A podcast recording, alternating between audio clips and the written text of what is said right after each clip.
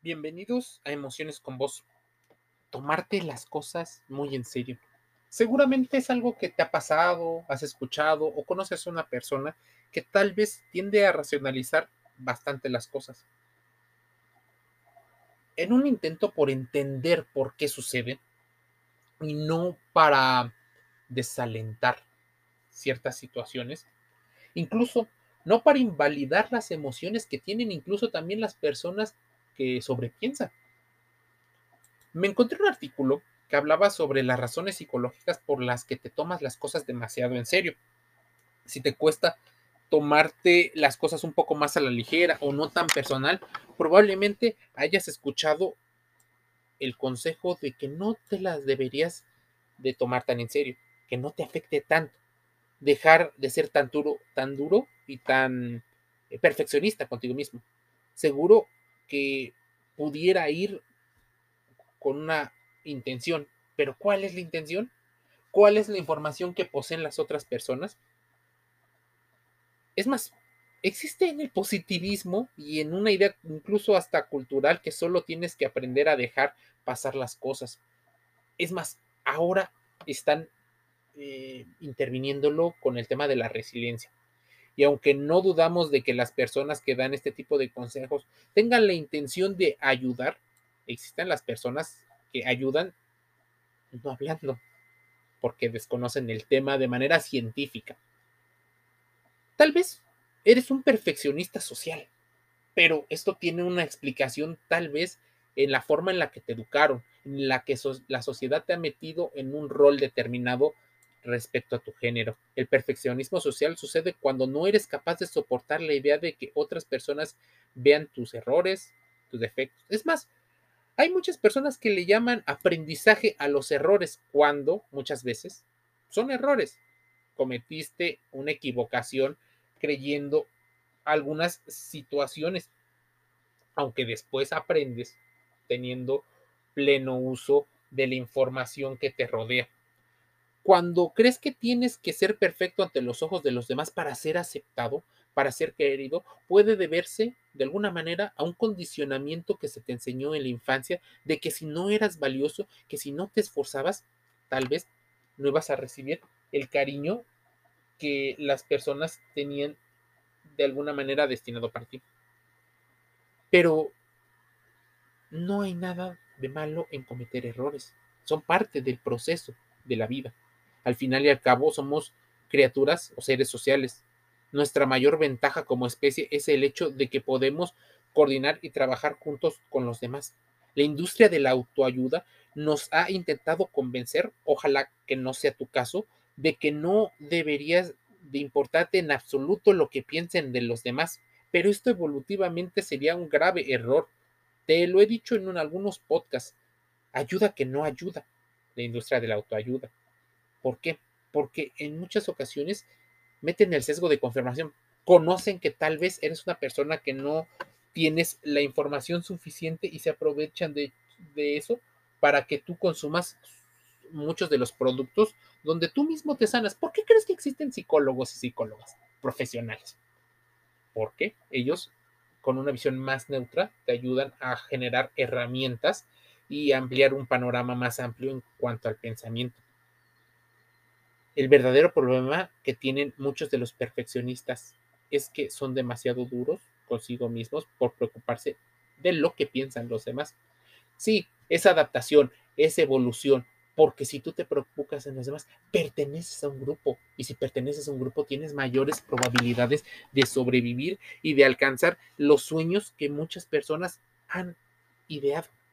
Si quieres preocuparte tal vez un poco menos por lo que piensan los demás de ti y dejar de tomarte las cosas tan en serio, tan a pecho. El truco está en validar tus preocupaciones en vez de juzgarlas. Cuando te encuentres preguntándote qué piensan los demás de ti, simplemente recuerda que de alguna manera es un tanto normal preocuparse y basta.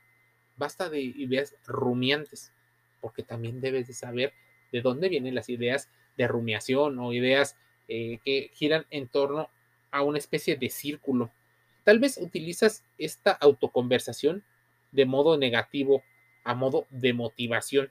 La mayoría de nosotros creemos eh, que hemos aprendido y por fenómeno Donning-Kruger nos sentimos más competentes de lo que en verdad somos emocionalmente. Así libramos una etapa o una fase del duelo o del dolor, aprendiendo que la única manera de tener éxito, al menos eso vamos creyendo, es ser más duros con nosotros, exigirnos y ser más perfectos, más poderosos, más empoderados. Y eso inevitablemente conduce a un hábito sutil pero poderoso de autoconversación negativa. Claro, crea personas con muchas más preguntas que respuestas, porque normalmente las respuestas llegan en diversas formas y no sabes tolerar tal vez esas formas en las que llega la información.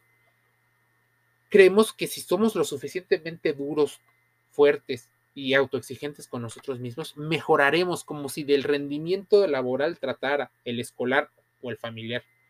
Pero lo que es peor, muchos de estos hábitos pueden conducir a una autoconversación, al autosabotaje, tomarse las cosas demasiado en serio, pero para el lado negativo. Cuando alguien te critica o te hace un comentario, el hábito de hablarte a ti mismo de forma negativa puede afectar tu forma de pensar y en vez de considerar el error como un incidente aislado, acabas haciendo interpretaciones muy extremas de blanco y negro para ti mismo. Si te dicen tonto, te lo empiezas a creer y no creas que es así de sencillo como te lo dije, sino que pasa un tiempo, una exposición repetida. Tal vez muchas eh, veces has tenido miedo de sentirse orgulloso de ti mismo. No, no es pecado de alguna manera poder decir que estás haciendo bien las cosas, pero el autosabotaje, y hay un, hay un fenómeno, hay un síndrome, el síndrome de como de auto boicot. Ahorita me acuerdo, pero en parte debido a la herencia eh, tal vez religiosa cristiana, predominantemente en la cultura occidental, muchas personas crecen creyendo que el orgullo es malo, incluso pecaminoso. Después de todo, hay figuras en los, libros, en los libros que hablan de eso. En realidad, no estamos tan seguros y tal vez nos ponemos máscara para tener esta situación de seguridad pero el simple hecho de reconocer tus fortalezas, bondades y virtudes puede parecer o te pueden tachar de egoísta. Manténlas, sí, me siento bien, yo lo hice, lo generé así, esta es mi logro, pero sin caer en el exceso, porque es en el exceso donde muchas personas incluso pudieran llegar a sentirse un tanto vulneradas porque ya no participan del, del juego esta situación es altamente peligrosa para aquellas personas que lo viven. Síndrome del impostor es así como le llaman a estas, estos mecanismos en los cuales nos hacen creer que pues no somos competentes para eso que tenemos. Tomarte las cosas demasiado personal puede significar que valoras demasiado las opiniones de los demás y no suficiente la tuya, como para equilibrar un poco y no caer en el punto narcisista que las industrias de la autoayuda te dicen. ¿Qué te dice la autoayuda? Tú puedes, céntrate en ti mismo, concentra toda tu energía, ámate a ti mismo. Sí, está bien tener una autoestima sana, pero ten en cuenta que somos seres sociales, así que el otro influye de alguna manera no te voy a decir que más del 50%, pero 40, 30, 20 es un porcentaje y existe. Así que no caigas en la desviación de creer que solo tu opinión importa. Tal vez no has aprendido, no te han enseñado a ser asertivo. A la mayoría de nosotros nos enseñan desde pequeños que es importante ser amable, agradable, simpático, anteponer los deseos y necesidades de los demás a los nuestros y luego se nos recuerda tanto por esto que acabamos llevándolo al extremo de ocuparnos crónicamente de los demás, pero sin atender eh, nuestros propios deseos y necesidades. Muchas personas caen en esta situación Es más, algunos se dedican a profesiones y oficios relacionados con la ayuda hacia los demás. Tal vez es una de las múltiples razones por las cuales hay una diferencia de salarios. Si ponemos, por ejemplo, a un hombre que es un enfermero, estudiado, preparado, estudiado en medicina, con una persona que se dedica al área de ventas, ¿quién crees que sea la persona que más gane en salario? Por supuesto, es mucho más probable que el vendedor gane más por la actividad que hace. ¿A qué tiene que ver esta situación? Bueno, en que como nos han enseñado a juzgarnos a nosotros mismos, anteponer los deseos eh, de los demás, pues, pues parecería mucho más valioso, pero curiosamente no le retribuimos esto de manera racional a las personas a las que consideramos más valiosas en la sociedad. Por supuesto, esto es un doble discurso, un tanto inmoral, pero es parte de lo que se vive. Tal vez te pierdes en tus historias, en tus propias historias. Tomarte las cosas como algo personal suele ocurrir después de haber sido juzgado y criticado. Y aunque es tentador ver las palabras de la otra persona como lo que nos han herido, esto es técnicamente no es cierto. Hace 50 años los científicos cognitivos validaron eh, una teoría de la emoción en la que los filósofos llevaban más de 2000 años intentando convencernos. Se llama mediación cognitiva. La mediación cognitiva es la idea de que las cosas del mundo no causan emociones. En cambio, son nuestros pensamientos sobre las cosas los que afectan el cómo nos sentimos. Por supuesto, ejemplos van y ejemplos vienen. Es comprensible que te enfades mucho, pero la pregunta es, ¿el tipo que te corta el paso ha provocado tu enfado? Técnicamente no. Lo que ha provocado tu enfado es la forma en la que procesas esa historia sobre lo que significa que te corten el paso. Se puede significar como falta de libertad, falta de respeto. Entonces, no es que debamos de cambiar el discurso y procesarlo de una manera, porque incluso simbólicamente puede significar eso. Lo que quiero decir es que lo que te dices también influye muchísimo. Imagínate a alguien que ha estado totalmente expuesto a situaciones difíciles en la vida. ¿Qué le vas a decir? ¿Que cambie su historia? No.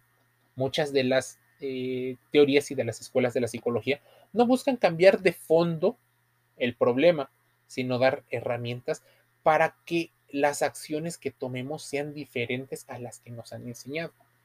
No es mejor que la otra, sino que se adapta mejor a las situaciones que está viviendo la persona que acude valientemente, chingonamente, bueno, y bueno, mucho más audaz al psicólogo. Pasas tal vez demasiado tiempo con personas equivocadas. Cuando un bebé sonríe y su madre le devuelve la sonrisa, aprende a que alguien le responde. Cuando un niño no ve este comportamiento, ¿qué ocurre? Empieza a generar ideas, sentimientos de invalidez, la herida del abandono, la herida del rechazo, así que empiezas a generar formas de procesar la información diferente que no merece al bebé. El bebé se vuelve un infante, el infante un adolescente y el adolescente un adulto con serios problemas emocionales porque no le explicaron que las cosas demasiado en serio deben de tener un escalón por debajo, pero que es válido en algún momento tomarse las cosas demasiado en serio, porque si vamos al otro extremo, estamos hablando solo todo el tiempo de del placer, de lo que nos genera, de lo que queremos. Es importante conocerlo. Por eso, te enviamos un saludo y te invitamos a que te suscribas a eh, Emociones con Voz gratis en Spotify, en Google Podcast, en Amazon Music Audible, en Apple Podcast iTunes y otros canales. Te envío un saludo.